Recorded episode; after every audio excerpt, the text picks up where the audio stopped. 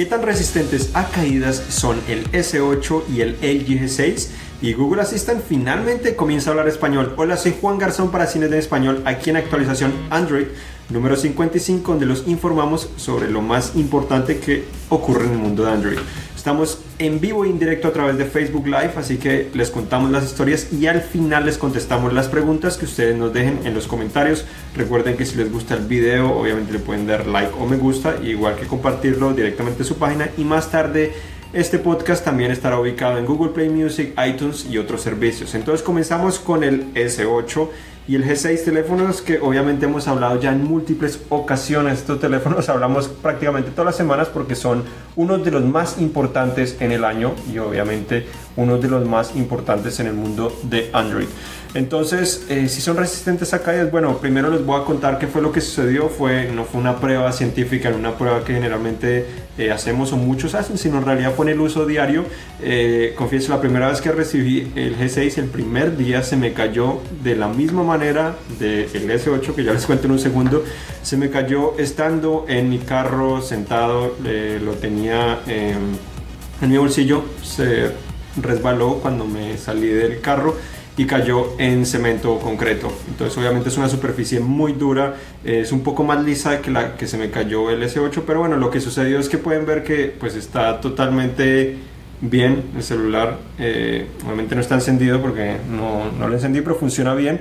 El único problema que tuvimos o que tuve con este dispositivo es que en la parte superior, en el marco de metal, se rayó un poco. Obviamente es un poco difícil de mostrar, pero el marco se, se rayó un poco, también la parte inferior, se, pues el golpe ayudó a crear una clase de hendidura, eh, pero la pantalla, el vidrio, parte delantera y trasera no tuvo ningunos problemas, mientras que en el S8 que obviamente es un poco más difícil de ver, se me cayó exactamente ayer día martes en la misma posición, cayó en concreto, eh, pero tenía un poco más de piedritas y en la esquina superior izquierda se rompió un poco la pantalla, están solo un hilo pequeño que obviamente es difícil de notar, pero se rompió la pantalla.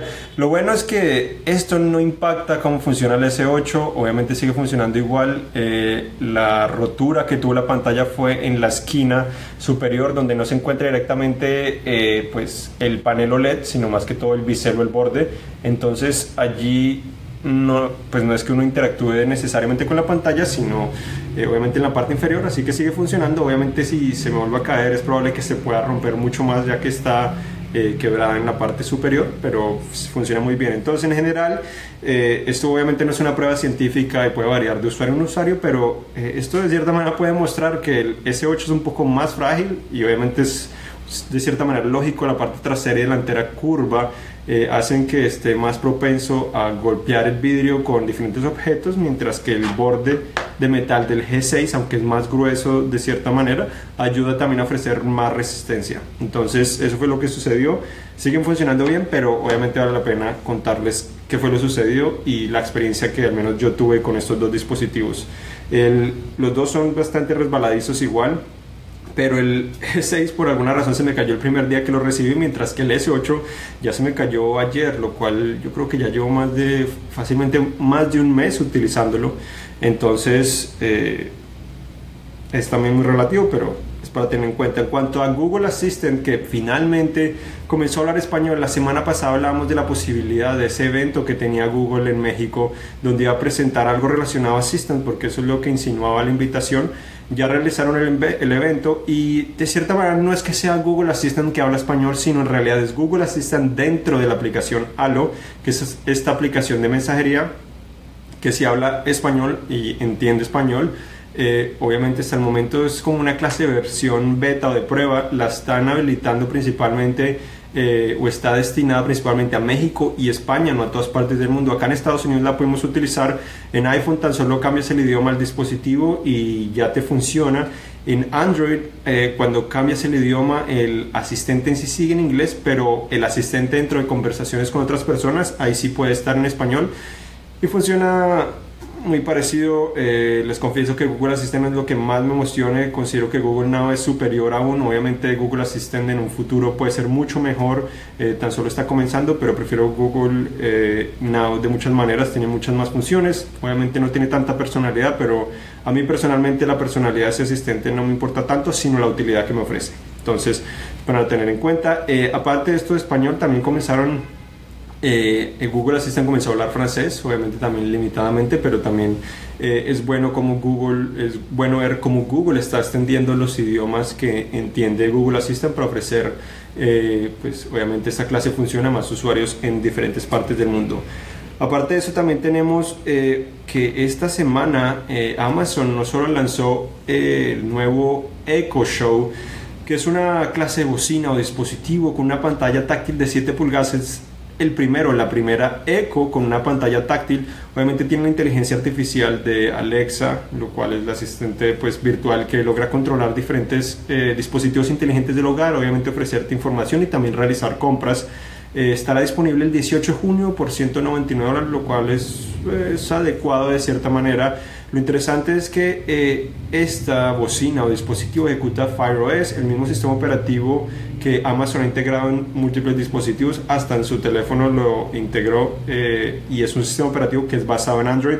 Obviamente está mucho más limitado, mucho más personalizado para esta clase de dispositivo. Según me dijo Amazon, no tiene la misma tienda de aplicaciones de Android que tienen las, las Kindle Fire o que tenía el Fire Phone, sino tiene tan solo una tienda eh, de skills o de habilidades que, que, obviamente tiene Alexa o que le puedes añadir a Alexa. Obviamente también pues te reconoce la voz, tiene una cámara para poder realizar videollamadas, eh, también pues obviamente te muestra el clima y otra información relacionada. No lo hemos probado todavía porque pues todavía no, no hemos tenido acceso tan solo lo que pues, ha presentado y nos ha dicho Amazon. Eh, aparte de eso, con este anuncio también eh, Amazon habilitó en la aplicación de Alexa poder llamar entre usuarios. Entonces, a través de la aplicación puede llamar a otros usuarios y comunicarse con Echo también. Entonces, podemos realizar llamadas a través de Internet para comunicarnos, lo cual es algo que se había rumorado, pero que ya es una realidad con esto. Entonces, nos permite comunicarnos de manera simple, eh, obviamente con otros usuarios que tienen un Echo o que tienen la aplicación instalada funciona relativamente bien, pero obviamente nos falta probarlo mucho más en detalle para saber si funciona desde todas las maneras, si puedes de un eco llamar a una persona a la aplicación, si puedo llamar de un eco a un eco, si puedo llamar desde la aplicación a otra persona con aplicación y desde la aplicación hasta un eco. Obviamente es bastante confuso, pero probamos al menos de la aplicación a aplicación y funciona bastante bien. Eh, hablando ahorita hablamos de Google Assistant que llegó a México y España, entonces también en México llegó Xiaomi, obviamente acercándose un poco más a Estados Unidos, aunque esto no significa que va a llegar pronto, llegaron con el Redmi Note 4 y el Redmi 4X, no son los teléfonos más recientes de la empresa ni los teléfonos insignia, pero al menos llegaron, llegaron principalmente con estos teléfonos y pues eh, están abriendo al menos camino a otros países, ya se encontraban de cierta manera con terceros en Colombia y pues se encuentran en Brasil también. En Brasil tienen gran presencia de cierta manera, pero están enfocados más en Asia y ya se están extendiendo hasta acá. Otras noticias, pues también tenemos que la aplicación o el videojuego Sims Mobile ya está disponible, pero por el momento está disponible solo en Brasil, entonces esperamos que en un futuro también esté llegando a otros mercados. También la aplicación de Uber se actualizó para permitir guardar ubicaciones, no solo el de tu casa y el de tu trabajo, sino más ubicaciones personalizadas para ofrecer obviamente una mejor experiencia. También eh, un reporte indica que el Oppo R9, eh, este dispositivo, el 9S, R9S, es supuestamente el mejor o el celular Android más vendido en el primer trimestre de este año. Obviamente eh, tenemos en cuenta que pues, el S8 acabó de salir, igualmente el G6 entonces, eh, obviamente este dispositivo podría tener más tiempo en el mercado, pero es interesante ver Oppo, Oppo ha crecido mucho. Este análisis es una firma de análisis llamada eh, Strategy Analytics. Entonces, según análisis, determinaron que ese fue el teléfono más vendido en este trimestre. Tenemos también hablando, hablamos del G6 un poco. Eh, desde esta semana ya puedes ver contenido HDR o HDR en el G6, HDR de Netflix directamente. Entonces lo puedes ver en este dispositivo. Entonces esta semana lo habilitó, pero el único dispositivo compatible es el G6. Obviamente tienes que tener el plan para poder hacer streaming de 4K y HDR, tener la última aplicación, la versión más reciente de la aplicación que es la 5.0 de Netflix y tener el último firmware eh, de reproducción de video de alta definición y obviamente pues conexión a internet de cierta manera obviamente y podrás ver ese contenido HDR en el G6 se espera que lleguen en un futuro otros dispositivos pero por ahora solo es en el G6 eh, a pesar de que ya hay más dispositivos con esta clase de tecnología tenemos también que eh, Google ahora estará de cierta manera asociándose con diferentes fabricantes de cámaras 360 para permitir que los usuarios puedan grabar y crear imágenes de, Google Street View para que puedan colocar en los mapas en un futuro, para compartir de cierta manera. Entonces, estarán llegando a muchísimas cámaras supuestamente 360 entonces esto permitirá también mantener más actualizadas estas imágenes tenemos que Alipay, este sistema de pagos de Alibaba, es, podría llegar a Estados Unidos eh, muy pronto. Eh, obviamente está solo un reporte, no, no sabemos exactamente cuándo podría llegar ni cómo competiría con lo que es, ya tenemos Android Pay, Samsung Pay, Apple Pay y otros sistemas pagos similares. También eh, un reporte indicó que el Samsung Gear VR son las gafas o el dispositivo de realidad virtual más vendido en el primer trimestre del año. Vendieron más de 782 mil unidades lo cual obviamente es un número gigantesco. Eh, obviamente estamos haciendo el análisis, pero en general es el mejor dispositivo, las mejores gafas de realidad virtual móviles. Obviamente hay unos de, más, de gama más alta, eh, como HTC Vive y Oculus, pero estos son mucho más costosos. También esta semana se anunció que Samsung preinstalará eh, diferentes software de seguridad de McAfee en los S8, igual televisores y computadoras, ya que extendieron el acuerdo que tenían. Así que si compran un S8 en un futuro, puede ser que encuentren ahora eh, que el teléfono tiene preinstalado esta aplicación de seguridad. Se filtró también el Moto Z2 eh, Play eh, que ya no mantiene un diseño tan grueso, obviamente es muy parecido al anterior, pero ya no es tan grueso, entonces es probable que la batería ya no tenga la misma excelente duración, sino es mucho más delgado y se parece más al Moto Z regular. Y también tenemos, por último, es Qualcomm anunció unos procesadores, el Snapdragon 660 y el 630, eh, obviamente son procesadores de gama media que obviamente no buscan competir con los que son el 835 o similar, sino ofrecer una experiencia buena a un precio eh, relativamente adecuado. Y también tenemos que Waze se actualizó para permitir por ahora en Android que puedas colocar tu voz o grabar tu voz para que los comandos o direcciones de navegación que, reproduce sea utilizando tu voz en Android y obviamente eh, nos confirmó Google que también está llegando un futuro a iPhone, pero por el momento tan solo está disponible en Android y es relativamente fácil, puedes personalizar cerca de 39 eh, funciones o comandos de voz para que puedas grabar tu voz y de esa manera lo reproduzca cuando estés obteniendo direcciones. Entonces, hasta aquí llegamos, ahora vamos a contestar las preguntas que ustedes tengan. Fabián nos envía saludos desde Morelia. Bueno, saludos obviamente a Fabián y a todos los que nos acompañan. Muchas gracias por estar con nosotros.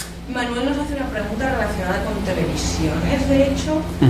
Dice que tiene una Sony Bravia y quiere saber qué es motion flow y creación realista. Muy interesante. Eh, sé que la Bravia probablemente tiene Android TV. El Motion Flow, si no me equivoco, es probablemente está haciendo referencia a la tasa de, actualización del panel, entonces eh, obviamente entre más alta eh, o si está activa permite que las imágenes no se pixelen tanto cuando hay objetos en movimiento, eso sería la principal eh, función. Y lo otro que fue el motion flow y el otro cuál fue? Otro sí no estoy totalmente seguro. Creación realista. Creación realista, no estoy seguro, pero probablemente está haciendo referencia a intentar eh, reproducir las imágenes de manera más real. Eh, generalmente estas funciones lo que permiten o lo que hacen es intentar modificar un poco la configuración o los ajustes del televisor para ofrecer diferentes experiencias, eh, unas escenas más vibrantes, más realistas, eh, situaciones donde hay mucho brillo en la escena, entonces eh, permite reproducir más brillo para que puedan ver la televisión. Obviamente también que los oscuros sean a veces más oscuros, etcétera, etcétera. Entonces generalmente son esa clase de funciones. William, que de hecho nos ve normalmente siempre en directo, nos dice que ya tiene el S8 y que va divino. Dice que él tiene la versión Exynos 8895. Ah, ok, sí, entonces tienes la versión de cierta manera más internacional. Eh, ya hablamos creo que hace dos semanas del comparativo entre el procesador Exynos 8895 y el Snapdragon 835, que es eh, obviamente el que tenemos acá en este momento y pues no es gran diferencia, pero igual es bueno conocer esa diferencia. Manuel dice si que sabes de los Sony Xperia y si son buenos teléfonos. Bueno, Sony Xperia son, obviamente, es la serie eh, más popular de Sony. Hay muchos teléfonos. Recientemente eh, lanzaron, al menos la disponibilidad en preventa eh, del Sony Xperia XZS, que es el nuevo teléfono insignia de la empresa, esperando a que llegue el Xperia XZ Premium, que es el teléfono con 4K y pantalla HDR el XZS no hemos podido no hemos podido hacer el análisis porque no hemos podido obtenerlo es muy difícil sobre todo acá en Estados Unidos. En Estados Unidos no tienen lectores de huella lo cual es muy frustrante pero en general parece ser buenos teléfonos. El único problema es el diseño no ha cambiado mucho. Lo más sobresaliente obviamente es que eh, y la principal novedad del XZS comparado al XZ es que tiene una nueva cámara aunque eh, los megapíxeles no cambiaron realmente mucho, la gran diferencia es que puedes grabar video en cámara lenta a 960 eh, cuadros por segundo, fotogramas por segundo y funciona realmente eh, fantástico. Lo único es que no puedes grabar videos largos en cámara lenta, sino en realidad están solo un segmento de unos segundos de un video que estás grabando eh, de manera regular. Entonces esto permite ser un poco más creativos. Eh, en el momento que lo pude probar funcionó muy bien, me gustaría probarlo mucho más. He intentado obtener el teléfono, pero no he podido hasta el momento. Y obviamente también otros teléfonos como el XA1, que es uno de los más nuevos de gama media, eh, que ofrece lo necesario, solo que es un poco costoso también para lo que ofrece en este momento, donde hay teléfonos económicos como el OnePlus 3T, que cuesta 400 dólares, y también el Moto eh, G5 Plus que cuesta cerca de 200, un poco más de 200 dólares y ofrecen una excelente experiencia, entonces es difícil competir con esos dispositivos. Wilson dice que Bixby no le funciona con Nova, si tienes alguna solución. Así, Bixby, probablemente te refieres al panel eh, de Bixby que no te funciona con Nova. Eh, desafortunadamente no se puede hacer nada. Lo único que podría hacer, si presionas el botón, te debería abrir ese panel. lo he probado, ha funcionado. Obviamente hace una semana no lo he probado porque estoy intentando mantener eh, la interfaz pura de Samsung para obviamente ver si detecto problemas o cosas similares, pero he probado mucho Nova también y me funcionaba cuando presionaba el botón. Obviamente no se puede ubicar en el panel izquierdo porque eso ya es parte del sistema operativo.